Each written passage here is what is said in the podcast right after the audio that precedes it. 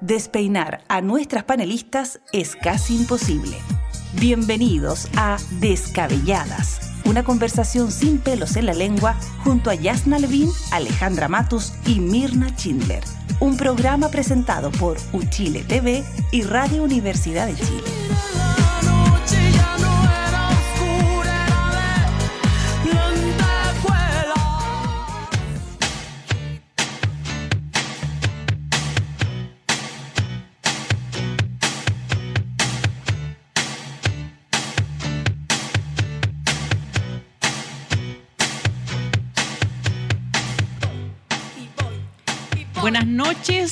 Me sentaron aquí en la sillita caliente porque seguramente que no quieren que hable mucho, pero bueno, acepté el desafío.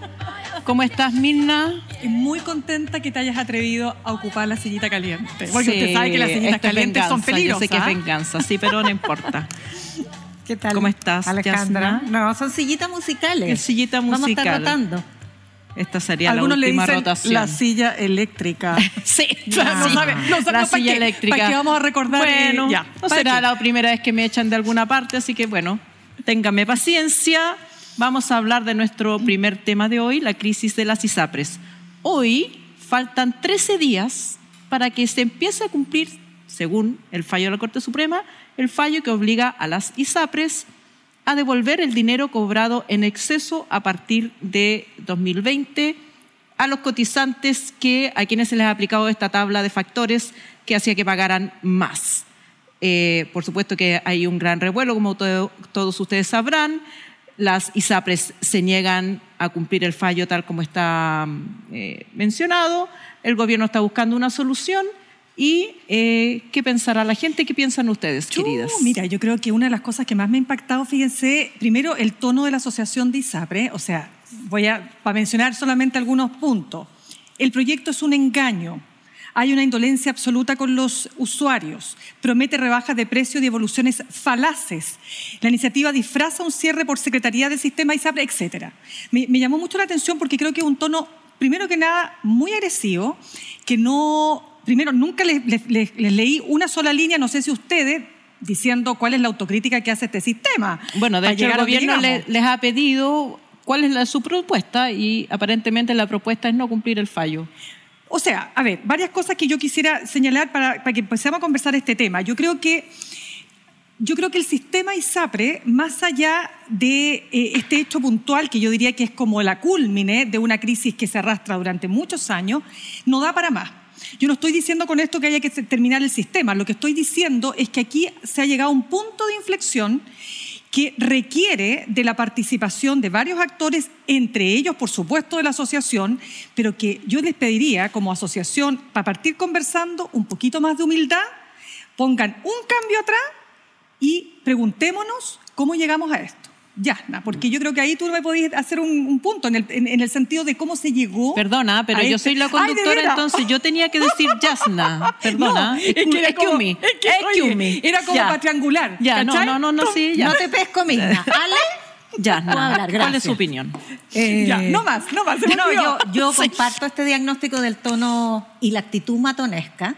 Creo que están ganándose el sitial de ser los camioneros de la salud, porque así como los camioneros ponen los camiones amenazando con desabastecer al país entero, ellos se apropian de los enfermos amenazando con que el sistema va a colapsar y en cuatro meses. O sea, díganme ustedes, ¿qué procedimiento de insolvencia? Seis meses, seis meses les dio de plazo la Corte Suprema para cumplir No, el no, fallo. es que Simón dice, Ah, que, dice en que si se aplica, claro. la- se cierra el sistema. sí. O sea, si se aplica el fallo, tal como Perdona, lo está proponiendo Gonzalo el Simón, ¿no es cierto? Sí, Simón el, el apellido. Gonzalo el señor Simón, Simón sí. dice que en septiembre se Simón cierra el dice, sistema. como el juego. Entonces, a ver, por favor, las insolvencias tienen procedimientos, se pone un interventor, se liquidan activos, se cobran garantías eh, y luego se paga a los proveedores. No es que se cierre. Entonces, esa, esa campaña del terror es muy irritante. Eh, Y, y por eso digo, actúan como los camioneros, pero además, al mismo tiempo, actúan como el soquimich de la salud y de la política. Bueno, me voy a dar como- yo la palabra a mí misma para Pero me, déjame punto. terminar la idea. Uy, Ya. qué mala que la conducción. No. Oiga, pero es Ya. que se lo tomó en serio, pues. Soquimich, ya. Soquimich de la salud por lo siguiente, porque han cooptado a los parlamentarios para que además tengan la desfachatez de presentar este proyecto que les mete la plata por un bolsillo a los usuarios, pero se la saca por el otro sin eh, ninguna voluntad de cumplir Ay, el pero fallo. espera, ¿por qué tú dices, que preguntar una cosita, si me, me eh, conductora. ¿Por qué Le- cooptaron, le cedo la palabra. ¿por qué cooptaron eh, a los parlamentarios? Porque los financian, financian sus campañas y después logran legislación favorable, que es lo que ha ocurrido desde que existe el sistema y desde que ha habido necesidad de regularlo. Si esto tiene muchos años. Esto parte con el, el, eh, 2010 cuando el Tribunal Constitucional declara inconstitucional esta discriminación de las tablas de factores por, por género. No se mete ni siquiera con el tematario todavía. Después, eh, desde 2007 hasta esta fecha, se han acumulado, escúchenme, en A 15 ver. años, dos millones de recursos de protección, todos perdidos.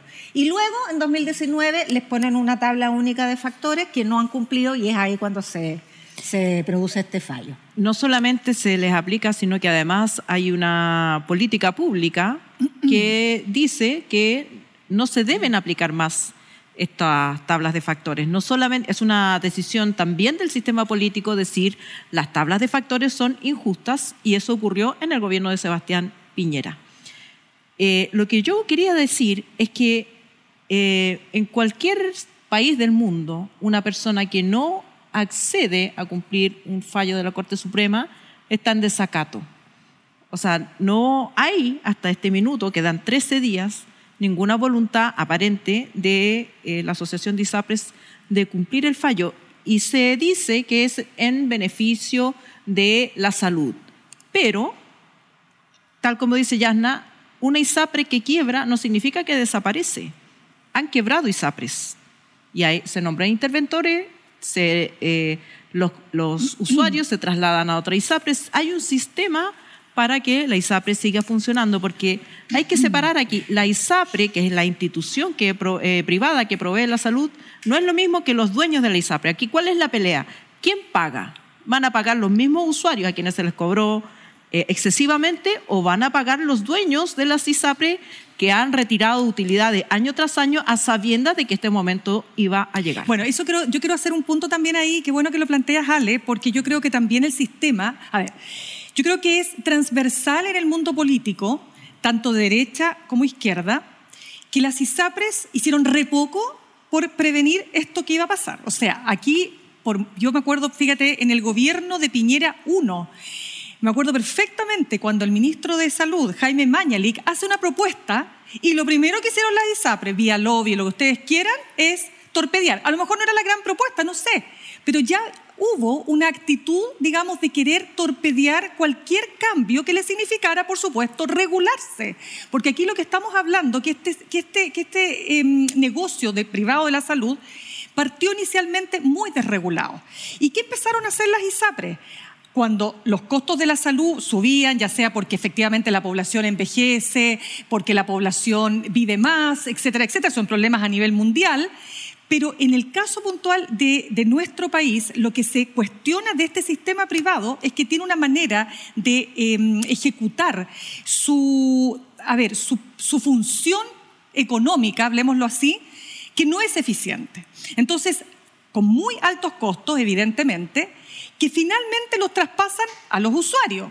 Entonces las mujeres, por ejemplo, que somos las más perjudicadas siempre, nos castigaron porque éramos fértiles, nos castigan cuando ya no lo somos, y empezamos entonces a por acumular... tener hijos, por los tener hijos menores de dos años, o sea, hijos- lo que tú pagas Exacto. por tener un hijo es Entonces, impresionante. lo que dicen algunos expertos con los que me ha tocado revisar varias entrevistas en estos días, por ejemplo, Guillermo Paraje, economista de la Universidad Adolfo Ibáñez, experto en, en sistema de salud, dice que esta, este es un mercado oligopólico muy desregulado en sus inicios, donde las compañías, esto es muy importante, tenían y tienen, escuchen bien, la libertad absoluta para descremar riesgos. ¿Qué quiere decir esto? Ellos eligen, solamente para terminar, a los clientes.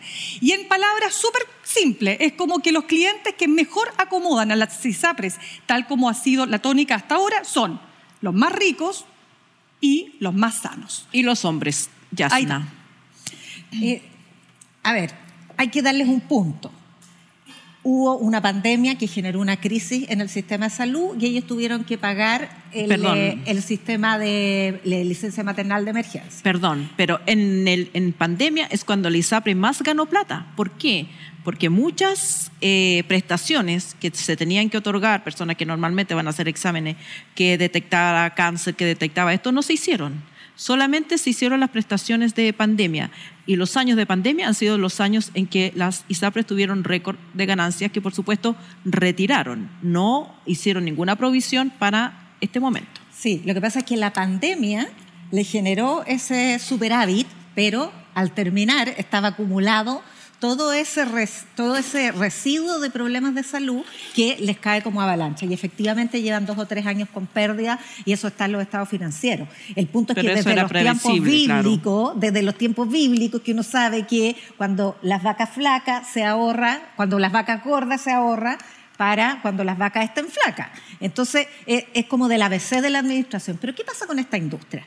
Que eh, es, eh, tiene todas las fallas del gran empresariado chileno. Son muy mediocres, tienen, un tienen una estructura de costos, pero que no resiste ningún control de gestión, ninguno.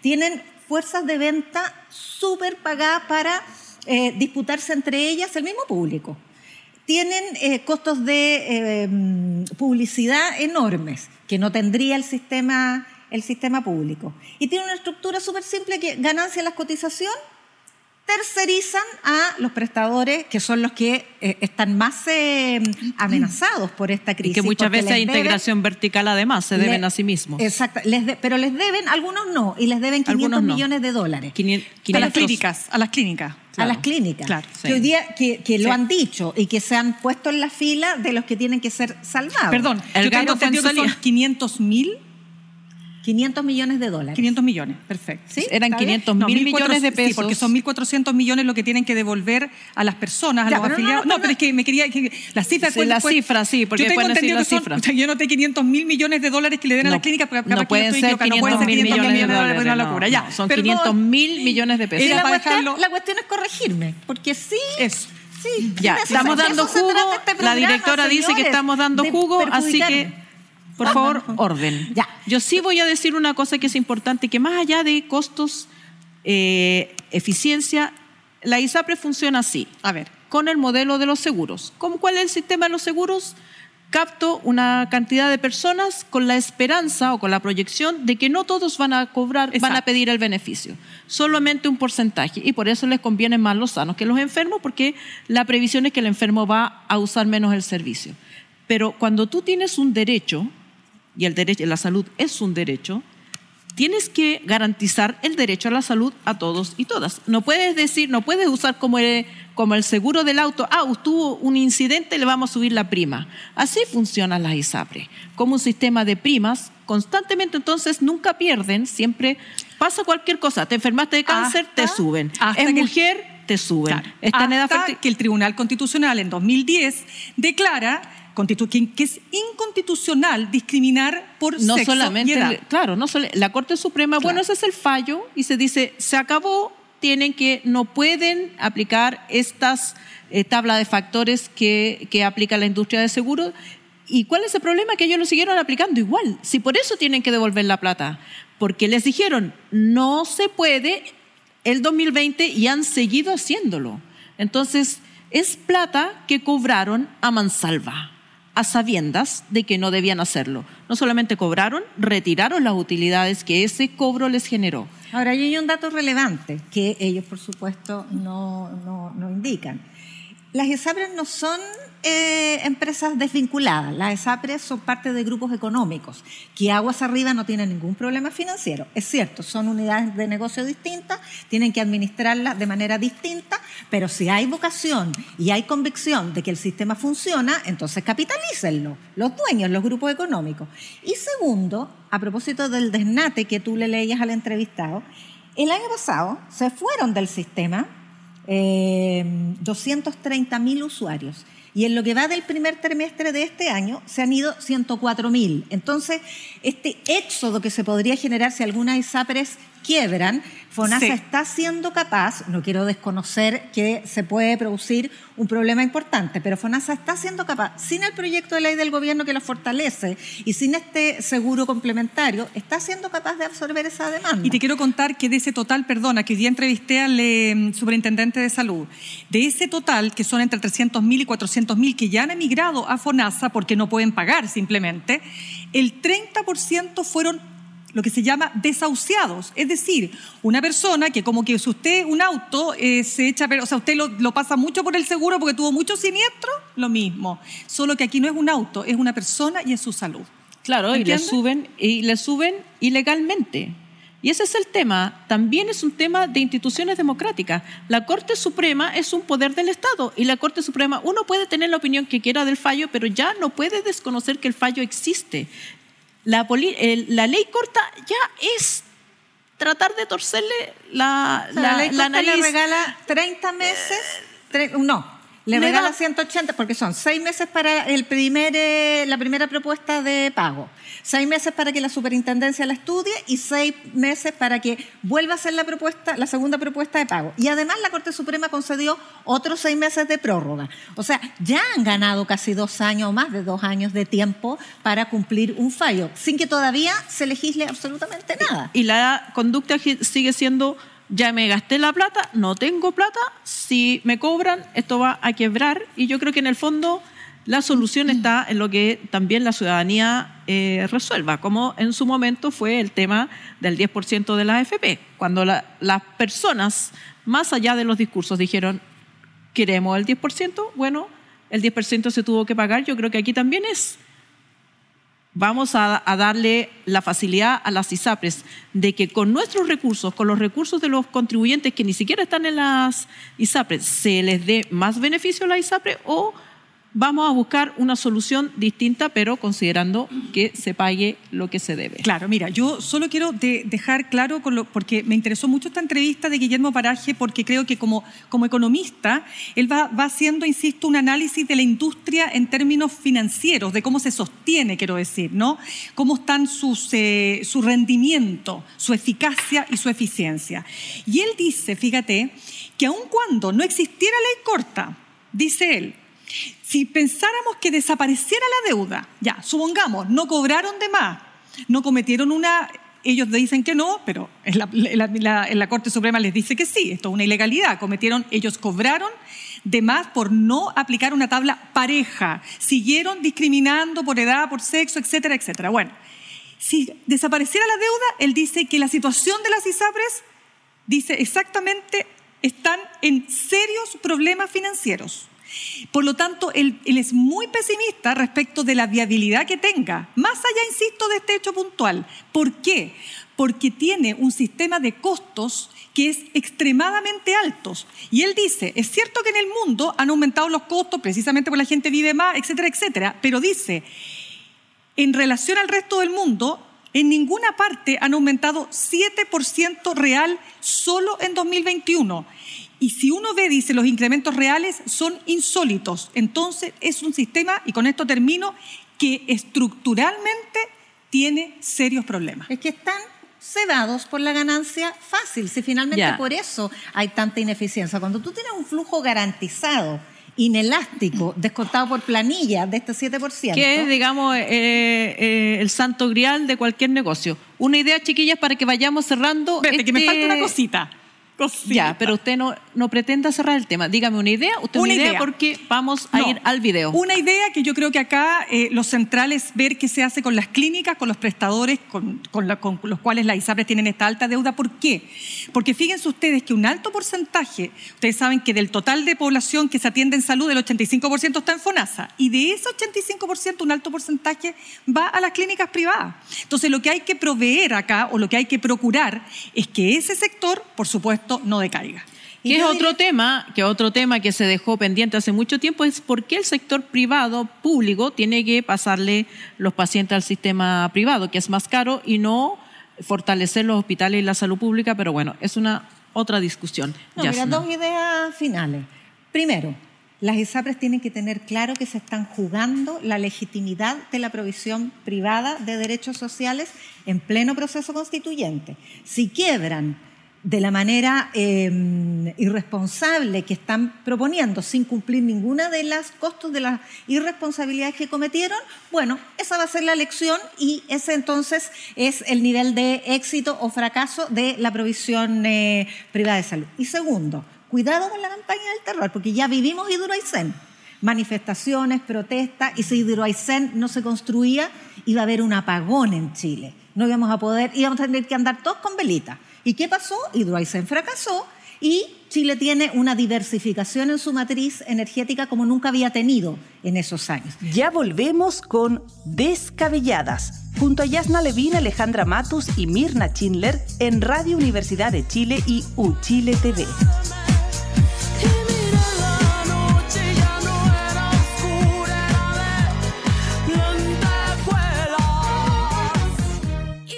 Estamos de vuelta en Descabelladas, un programa presentado por Uchile TV y Radio Universidad de Chile, junto a Yasna Levin, Alejandra Matus y Mirna Schindler.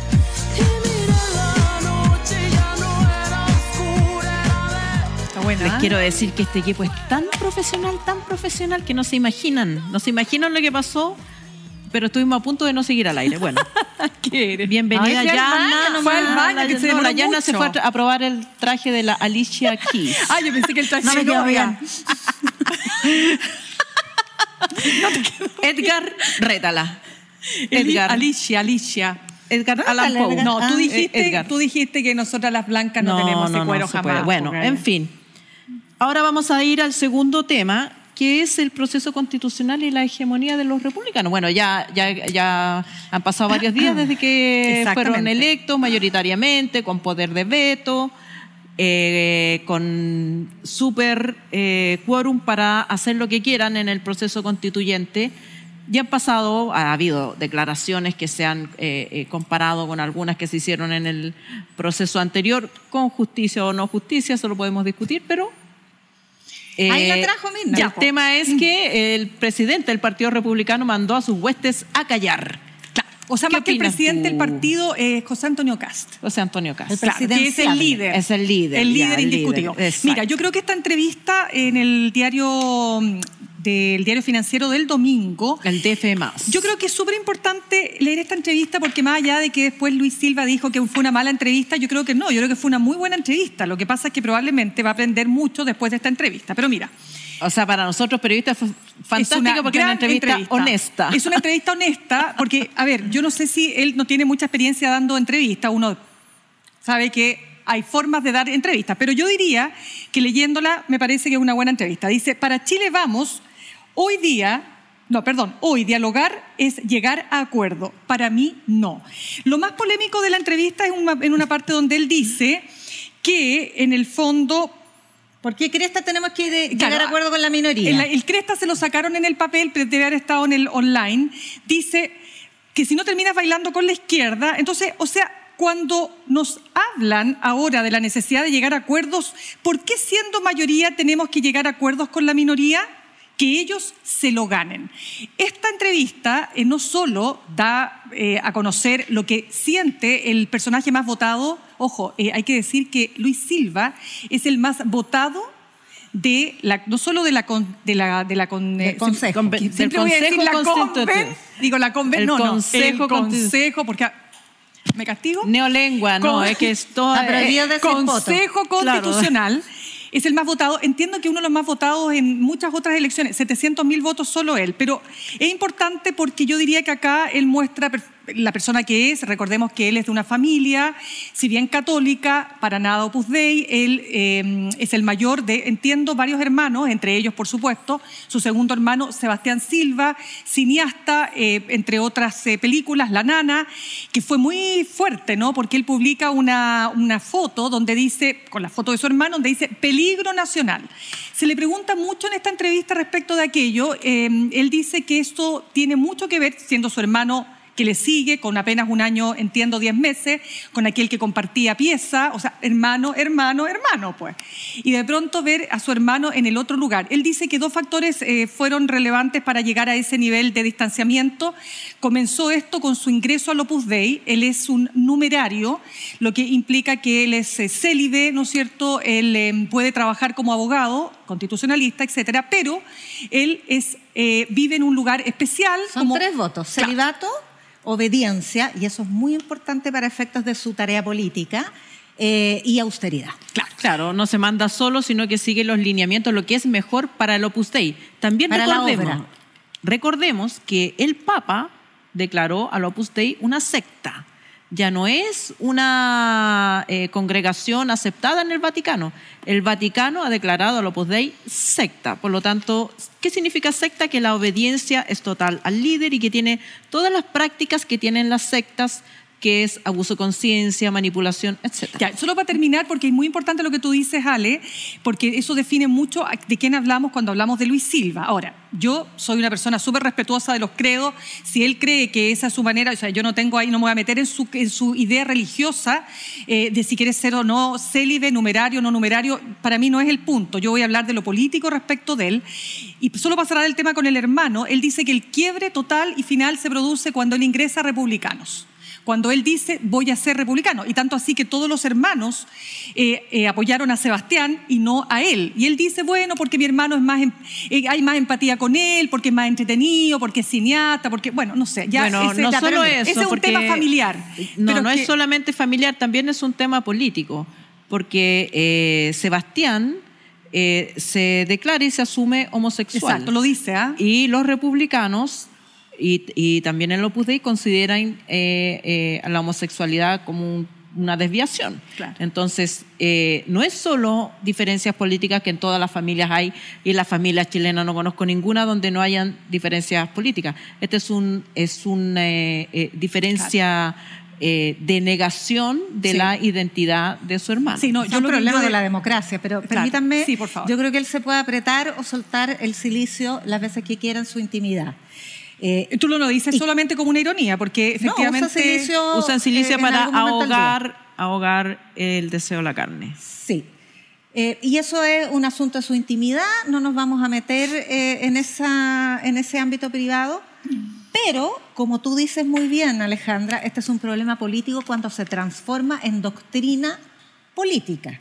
Y lo digo por lo siguiente, en la declaración de principios del Partido Republicano, no en el Opus Dei, en la declaración de principios del partido político que se convirtió en primera mayoría de Chile y que va a liderar el proceso constituyente, dice que eh, declara su compromiso con las virtudes morales que responden al orden natural de las cosas y el cual nunca puede ser modificado ni por autoridad política alguna ni por ninguna mayoría electoral o parlamentaria. ¿Qué es el orden natural de las cosas? Expliquemos. Es el derecho natural independiente de la voluntad humana, o sea, de la soberanía popular. Entonces, cuando esa doctrina, esa ideología está en el centro de una fuerza política, eh, y ya no hay que lid- lidiar con la disciplina, porque me parece que es un acto de mucha responsabilidad política el que tuvo José Antonio Caz cuando manda callar a este señor Silva y a todos los demás y organiza bien la manera en que se van a comunicar. Eso podría darle credibilidad a la responsabilidad política con la que los republicanos van a liderar eh, este proceso.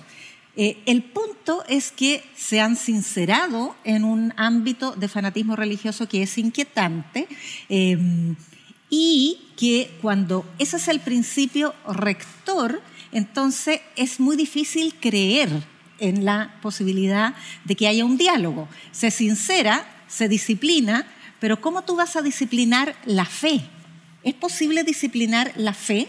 Bueno, eh, es que le- por eso digo que la descripción de una, de una agrupación como secta es distinto de una de profesar cualquier fe. Hay gente que es budista, hay gente que es católica, hay gente que es Evangélica. evangélica, hay gente que... Muchos Eh, muchos votos republicanos evangélicos. Claro, supuesto. pero entonces la gente con toda justicia y legitimidad puede profesar una fe, pero cuando su accionar está eh, condicionado a la pertenencia de una secta, en el fondo lo que porta son los mandatos de la secta. La secta es la que dice cómo debe comportarse esa persona en el ámbito público y normalmente, hasta donde yo conozco, las sectas le dicen, bueno, el objetivo aquí no es político, el objetivo es lograr que la gente acepte nuestros predicamentos más fundamentales ideológicos y es, es esto, ¿no? que existe, existiría para estas personas un orden natural previo y superior a, la organización política del Estado.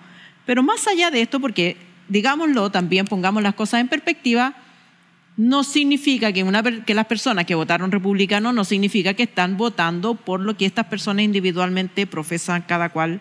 Eh, y la pregunta es, ¿cómo ven ustedes el proceso constituyente? Eh, ¿Están en estos días votándose las normas del, borrador que se le va a presentar a este consejo? claro. Sí, ya. Yo diría, a ver, lo primero Qué bueno que existe un comité de expertos, fíjate, y qué bueno que existe un, eh, consejo de admisibilidad, ¿se llama ya? Comité. Comité. Ah, ya, el comisariato. Comisariato, como quieran llamarlo. Pero mira, ¿por qué es importante lo del comité de expertos y por qué la, es importante? La mina es la única que cree en el comisariato, hay que decirlo, no sé, pero No sé si creo o no, pero es que mira, yo creo que uno tiene que dar las peleas siempre. ya, o sea, yo creo que aquí, del lado que tú estés, o sea, yo soy de la idea que uno tiene que evaluar en función de los procesos. Tú no puedes exante, eh, más allá de tus propias creencias respecto de lo que va a pasar aquí, lapidar un proceso, no me parece democrático. Yo creo que lo, democrático es enfrentarlo. Espero que no estés haciendo juicios de valor respecto de las otras opiniones, porque mi opinión no, estaba, no, se basa en creencias, se basa en realismo político. yo digo que la democracia es la democracia. Aquí ganó un partido de manera eh, arrasadora por las razones que sea. Yo tampoco creo, y en eso sí coincido con Gloria Hood, la presidenta del partido de Bópoli, que toda esa cantidad de personas que votó, desde ese 36%, todos adscriben a los principios, de, por supuesto que no, del, Partido Republicano. No, no creo eso. Ahora, uno nunca sabe, a lo mejor el país va a ir... no, pero no creo.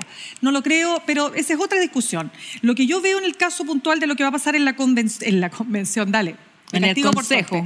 En el consejo lo que, lo que yo creo que va a ocurrir es que ni los republicanos van a poder pasar máquina y arrasar porque Primero porque un fracaso, ya lo dijimos la otra vez, no le ayuda a eh, José Antonio Caz para sus propósitos de ser presidente y para ser presidente tiene que decir, tiene que dar señales de gobernabilidad y si no puede gobernar a su gente en, en el Consejo, mal podrá gobernar un país. Pero ese es otro punto también porque creo que los 12 abordes que tienen rango constitucional son un marco que ya está. Tú puedes discutir muchas cosas, pero pasar por encima de los 12 bordes no podrás hacerlo. Y por último, porque si quieres pasar por encima de los 12 bordes, te vas a encontrar con, una, con un comité de admisibilidad. Que está empatado. Ya, pero por eso, pero, pero yo quiero pensar, y aquí voy a poner una hipótesis, ni siquiera es una creencia, que la derecha tradicional, o parte de esa derecha tradicional, va a actuar pensando en el bien superior. ¿Y cuál es el bien superior? Sacar una constitución que represente la mayor cantidad de personas posible.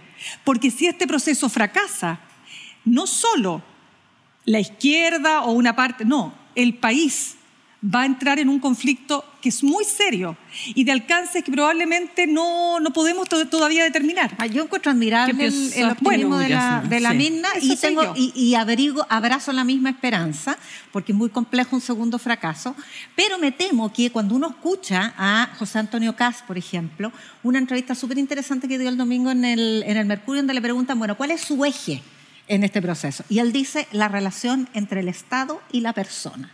Y ahí está el fundamento ideológico, no del neoliberalismo, del ultralibertarismo, ¿no? Porque claro. Cuando tú te aproximas con ese, con ese mm, enfoque a los 12 bordes, el quinto es un Estado social y democrático de derecho con provisión mixta de eh, derechos sociales. Eh, ahí no hay ningún problema. Si, si el problema es que el Estado tiene una responsabilidad no de ponerse al servicio de la persona, sino que de ponerse al servicio de los derechos sociales. ¿Y qué son los derechos sociales? Son derechos humanos de segunda generación. Desde la Declaración de los Derechos Económicos económicos, sociales y culturales de las Naciones Unidas, se entiende que el Estado tiene un rol positivo, proactivo, de cautelar el cumplimiento de esos derechos. Le toca, le corresponde y Chile está obligado. Pero cuando tú comienzas un proceso diciendo el Estado social es perfectamente compatible con el rol subsidiario, entonces quiere decir que estás borrando con el codo lo que firmaste con, la mano. Entonces eso a mí me produce cierta, cierto escepticismo respecto al éxito de ese proceso. Bueno, Aun pero... cuando hoy día, eh, Pablo Longueira, te, te cierro con esto, Ale, perdona, dice que está asegurado todo dado para que esto prospere, incluso con el mismo 60% que obtuvieron en el plebiscito de salida y en la elección de concesión. sería el acuerdo. El acuerdo. Bueno, eh, yo creo que el, proceso constituyente, independientemente de, de las posiciones individuales, porque también uno puede decir, no, el proceso fracasó por Rojas Vade o por esto, el, proceso anterior. Yo creo que eh, eh, también hacer un análisis del proceso sobre la base de la estridencia del consejero tal y cual puede ser equívoco, pero como fuerza, como conglomerado, y, ahí voy a tu punto, ¿qué es lo que se quiere obtener? ¿Cuál es el gol de este grupo que ganó eh, estas elecciones mayoritariamente? En el caso de José Antonio Caz, quedar como presidenciable. Y para eso, en teoría, debiera mostrar, como ustedes dicen, gobernabilidad y un proyecto que sea aceptable para una mayoría que va más allá de sus creencias. Yo no creo que eso sea posible en el contexto actual, porque por más que ellos estiren, o sea, hasta dónde están dispuestos a estirar su marco ideológico, aparentemente no tienen mucho margen de flexibilidad lo que han mostrado hasta ahora, lo que han mostrado sus declaraciones públicas. Entonces, es muy probable que el proyecto constitucional, concesiones más, concesiones menos, quede muy a gusto de los republicanos y eso significaría un, proyecto muy difícil de aprobar. La pregunta es, ¿qué pasa? ¿Qué pasa? El partido, el, partido eso. el Partido Comunista eh, eh, estaría por eh, mantener la constitución del, de... Ahora, vamos a escenario, En el escenario que estamos dibujando el Partido Comunista y probablemente la izquierda en general, y me atrevería a decir que la centroizquierda van a llamar a votar rechazo. Porque un proyecto que no respeta las bases Claro, y en ese sentido podríamos decir que el gol es total, porque se queda, la, constitución porque se queda la constitución actual, que era el objetivo inicial de los republicanos. los republicanos. A mí lo que me preocupa es, la derrota, es la derrota cultural que se ha producido Mirna y, Alejandra. O sea, yo no descartaría lo que dice Longueira, que una constitución aún más neoliberal que la que tenemos, sobre la base de con mi plata no, que el caso de las ISAPRE es con mi plata sí, eh, sí sea aceptada por la ciudadanía en este contexto. Y fíjate que en este mismo documento que estoy sacando colación de eh, Pablo Longueira, él dice una cuestión que es súper inquietante. Se me pararon los pelos. ¿Qué? Dice que el uso político de los 50 años recordará la UP y el octubrismo en contraste con el orden del gobierno militar, del gobierno militar. Entonces se están rompiendo tabúes, se están rompiendo parámetros de lo políticamente correcto que dan cuenta efectivamente de una nueva hegemonía cultural que es más autoritaria y que es más conservadora. Y yo por lo tanto no eh, me negaría la posibilidad de que esa sea el nuevo mainstream y que efectivamente eso gane, al menos durante lo que queda de este ciclo más. Bueno, perdón que, cite eh, estudios que, han, circulado, eh, el de la Cosa Nostra. Está muy bien. Autorreferencia, pues. pero. Autobombo se llama eso. Pero yo no participo en eso, así que lo puedo citar con toda libertad. Sin conflicto de interés. Sin conflicto de interés. La hace Alberto Mayol y, y le ha acertado bastante, sobre todo a los resultados electorales recientes. ¿Qué dice? Se estudió cuál es el perfil de las personas que votan, que votaron republicano en esta ocasión. Ya. Y la mayoría valora positivamente los gobiernos de Ricardo Lago, o sea, y, para atrás, digamos, son personas que votan republicano porque están descontentos con lo que pasó eh, en el proceso constituyente reciente, pero es más bien gente que perdió los referentes de centro. Mm y que está abortando republicano como un acto de, eh, de repudio a eh, Los partidos a los políticos partidos tradicionales. políticos tradicionales, Tradicionales. en los cuales hoy día lamentablemente se incluyen también los partidos de gobierno. Pasaron a ser el Frente Amplio, pasó a ser un partido político supuesto, tradicional. la élite, Pero no significa que, eh, que la gente se pegó un golpe en la cabeza y que este país ha demostrado ser en general bastante liberal. Por ejemplo, la, cuando todos los estudios de opinión respecto del aborto, Sí, pues. la gente siempre iba, era, la- iba siempre un paso adelante Sí. de la ley política.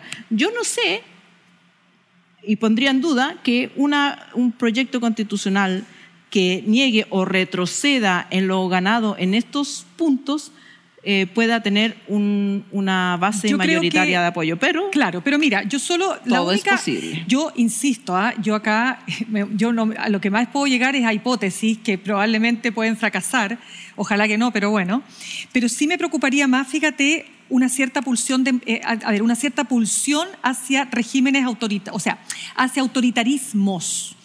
Eh, hay una encuesta que yo tengo acá, eh, un- una lámina de la Universidad Diego Portales y Feedback, que dice se llama Apoyo a la Democracia y dice, me da lo mismo un tipo de gobierno u otro, a veces un gobierno autoritario puede ser preferible a un gobierno democrático y la democracia es preferible a cualquier otra forma de gobierno. Lo que más le llamó la atención a las personas que hicieron esta encuesta es que por primera vez la democracia, es decir, es preferible a cualquier otra forma de gobierno, queda en un plano inferior a me da lo mismo o prefiero un gobierno autoritario. Yo diría que esto es lo que hay que eh, tienes cuidar. que sumar los otros dos para que quede, porque ahí Sí, eh, sí, según sumamos las los dos. barras. No, pues sumamos los dos, barras, 51% versus un 47%. Pero mira, esto me parece súper preocupante porque yo ayer, fíjense, entrevisté a un periodista que es Oscar Martínez, cortito, pero, pero es muy importante. Oscar Martínez es un periodista salvadoreño que es el jefe de redacción del diario elfaro.net, que es el primer diario digital de América Latina, año 98 Que ha hecho todas las denuncias ha de la política de seguridad. una, de- él vino de especialmente a Chile, invitado por la Universidad Diego Portales, para dar cuenta de algo que es muy importante.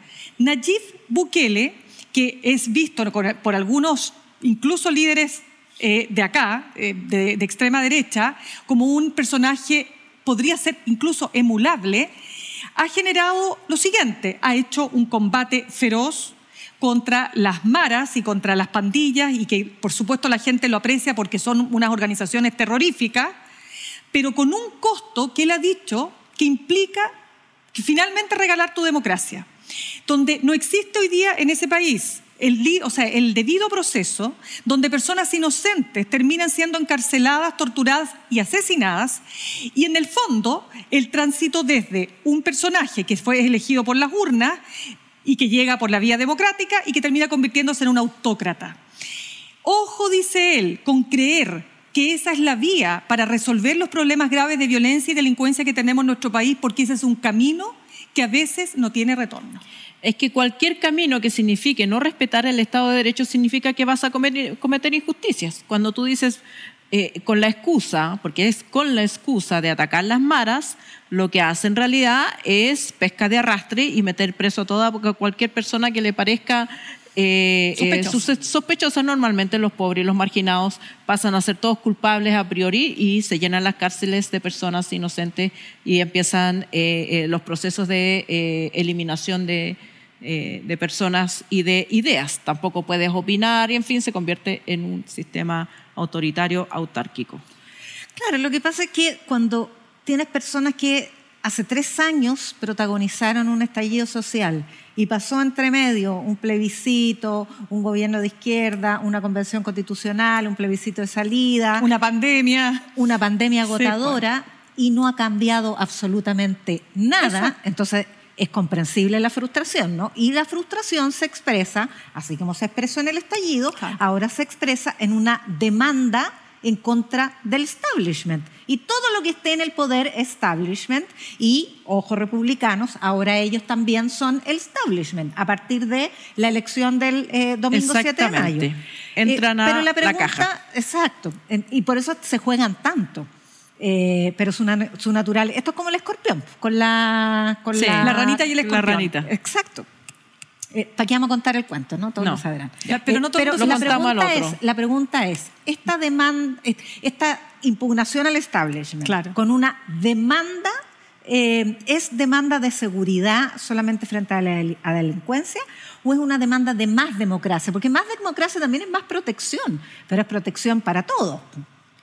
Eh, No, yo claro, diría que y, es mano y también Yo diría que es mano eh, dura. el, el- es que la- las dos cosas no son incompatibles, pues, Mirna. Yo Es que creo la que la gente, está- siempre está de la mano de- gente eh, echa de menos Ah. que haya un sistema judicial, policial eficiente Claro. que controle eh, los delitos, pero también está en contra de los abusos. O sea, no quiere decir que las personas, porque pidan más eh, seguridad, eh, se vayan a echar a los brazos de las personas que solo hace dos años consideraban abusadoras. Yo creo que esas lecturas, Mm. eh, Carlos Ruiz también lo ha dicho, esta lectura antojadiza de decir, oh, el, el péndulo está funcionando, ojo ahí. Sin ojo ahí, porque no, no necesariamente. Y lo dice, perdona, uno de los ideólogos del Partido Republicano, que es el abogado Cristiane Valenzuela, que en una entrevista en la segunda, hace una semana, un poquito menos, hablaba precisamente de que él, bueno, aparte de decir que no se considera de extrema derecha, él decía que los tres millones y medio de chilenos, él dice, no son republicanos, pero que votaron por nosotros porque nos vieron, dice él, un partido o una expresión coherente, lo que es verdad, porque si hay algo que tienen es lo que él dice, coherencia, consistencia e identidad. Y eso, como dices tú, le representó probablemente una, un- una, una, una entidad que de alguna manera les decía, señora, señor, no se preocupe, nosotros sí le vamos a dar una solución a sus problemas, que por cierto no tenía nada que ver con elegir una nueva constitución, porque partiendo no, que el- la seguridad y la, y la migración... Vamos cerrando las ideas, chiquillos, porque se nos está acabando el tema. perdón, van a establecer el orden natural de las cosas en la Constitución. Bueno, no olvidemos que un 18% de las personas se abstuvieron con voto obligatorio y que hubo otro 21% que votó nulo y blanco. Entonces estamos hablando de un universo, dentro de un universo menor de personas que participaron, el 60% eh, eh, en toda esta masa. Son 13 millones. Son 13 No- no es millones. poco. No es poco, pero son 13 millones sobre 19 millones. Mm. Entonces, no, yo no estoy diciendo que es poco. Solamente que cuando uno cuenta, cuando uno está no. tratando de mirar para dónde se mueve la aguja eh, y estás mirando solo una porción de lo que pasó, tienes que sumar al resto. Tienes que sumar al resto porque la, el espectro es más ancho. Ya. Tenemos que cerrar. Pásense para acá porque vamos a cerrar. Ya, pues, Ay, si usted me gustan si estas usted- partes. si Me gusta estar apretadita con ustedes. Sí. La Dale. pregunta de la semana pasada parece que nos fue mal. Oh, o será nada. que la gente está muy contenta con el gobierno o que nosotros formulamos mal la pregunta, ¿Pero no qué? hubo muchos candidatos a, a, A hacer- cambio de a- cambio gabinete. Así que ahora ya vamos a formular la pregunta clarísima para que nuestras eh, auditores y auditoras puedan participar eh, en esta fase concursable. Miren. A ver. Ajá. Este es un- estamos viendo eh, qué artículo debe estar en la propuesta de nueva constitución. Eso es lo que le estamos preguntando. O Ahí sea, que, está. que entregue un artículo. Que la gente escriba Un qué artículo artículo, que quiera que sí tenga, o sí. me si tiene que elegir un artículo, no escriba toda la constitución, no escriba 300. Como Escriba yo, porque tú yo escribiría uno. 300, dices tú. ¿ah? Sí, claro. no sé por qué Mirna, miraste. no. Oye, están no votando 300. 900 indicaciones en las, en las subcomisiones. Ya. No, no las lean, elija la suya propia, invente la que quiera. Invente, claro. El, el- 900. dese el gusto, dese el gusto de escribir un derecho, Me parece. un artículo que usted quisiera que esté presente en la Constitución, eh, aunque sea una locura. Me parece. Estupendo. Ya, la pues, mejor traer el respuesta, la, ¿Se puede participar? Nosotros. claro, la mejor No, pues, propuesta la vamos a dar a conocer en el pues. próximo programa. Ya. Muchas gracias, sobreviví a la sillita caliente. O eléctrica. Eh, ustedes dirán, eh, Buena, claro, si no me ven en el excelente. próximo programa, Excelente. No hicimos de récord. lo hicimos. ¿Ah? No te, toca a hicimos ti, te toca a ti el próximo. ¿Conducir? Sí, ah, pues. No, sí, pues te que- toca, vuelve, vuelve Ya, Yasna, vuelve Yasna Levin. nomás. te vas a Sí, pues sí, nos Ya. vamos turnando. Ya, chiquillo. Te pasaste, Ale. Excelente. Venga esa mano. Vamos, no, pues vamos. así. Muy Eso. bien, muy bien, eh, Eso, Ale. eso. Yo creo que la Ale se tiene que quedar. La Ale tiene que ser la conductora. Se acabó Sí, esta cuestión. No, no. No, la Ale tiene que quedarse. Adiós. Chao, chao.